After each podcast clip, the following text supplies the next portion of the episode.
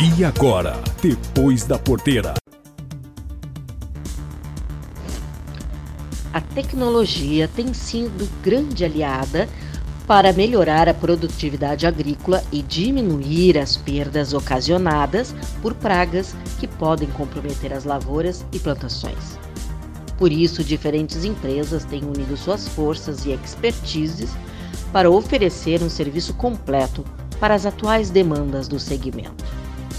E mesmo em meio à crise, à pandemia, os resultados são animadores no setor agrícola, pois foi o único em crescimento no Brasil no primeiro trimestre deste ano, de acordo com dados do IBGE sobre o produto interno bruto do país.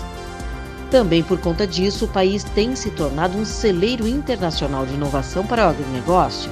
É o caso, por exemplo, da ARPAC, startup voltada para serviços e tecnologias agrícolas que acaba de iniciar suas operações nos Estados Unidos. Fundada em 2016 pelo administrador de empresas e piloto de avião Eduardo Coel, a startup brasileira realizou o primeiro voo de drones nos Estados Unidos agora em agosto. A iniciativa é fruto de uma parceria que já acontece no Brasil desde 2018 entre a Arpac e a Taranis, startup israelense de tecnologia de monitoramento agrícola de precisão. Ambas uniram seus know-hows de desenvolvimento e operação de drones agrícolas e o uso de inteligência artificial para detecção de anomalias. Juntas, as empresas chegaram já a sobrevoar mais de 75 mil hectares, principalmente nas regiões sul e sudeste do Brasil. Segundo Eduardo Coel, CEO e fundador da PAC, eles montaram uma equipe para os Estados Unidos, uh, nos estados de Indiana e Illinois, e isso deve ser ampliado até março de 2021. Desde o início da parceria, esse trabalho agrícola conjunto tem gerado resultados satisfatórios. Isso porque as equipes de operação de campo têm o treinamento completo e utilizam um drone fabricado pela própria PAC, gerando imagens de alta resolução que são enviadas para a análise da Tarantes, que disponibiliza diretamente aos produtores rurais.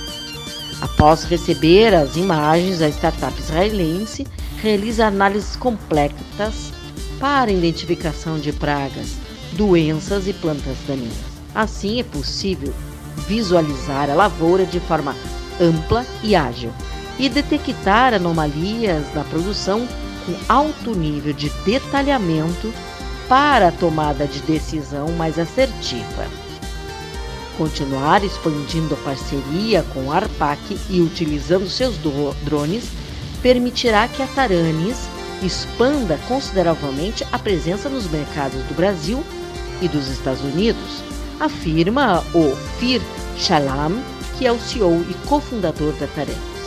No Brasil, as principais culturas já trabalhadas a partir dessa parceria são soja, milho, cana e arroz, enquanto que nos Estados Unidos inicialmente vão ficar no soja e no milho. Hoje a Arpac tem parcerias com imprensas como Ace, BASF, Raizen, Agribela e Tarantes tendo sobrevoado mais de 100 mil hectares para pulverização de químicos, liberação de macrobiológicos e captação de imagens. Com polos de operação no Rio Grande do Sul, São Paulo, Goiás e Mato Grosso, conta com 25 funcionários e já recebeu mais de 2 mil milhões e meio de investimentos. Kátia Desessari, esse é o Mundo Startup especial para o programa Depois da Porteira. Até a próxima semana. Até lá. Esse foi o Depois da Porteira, o agronegócio em destaque.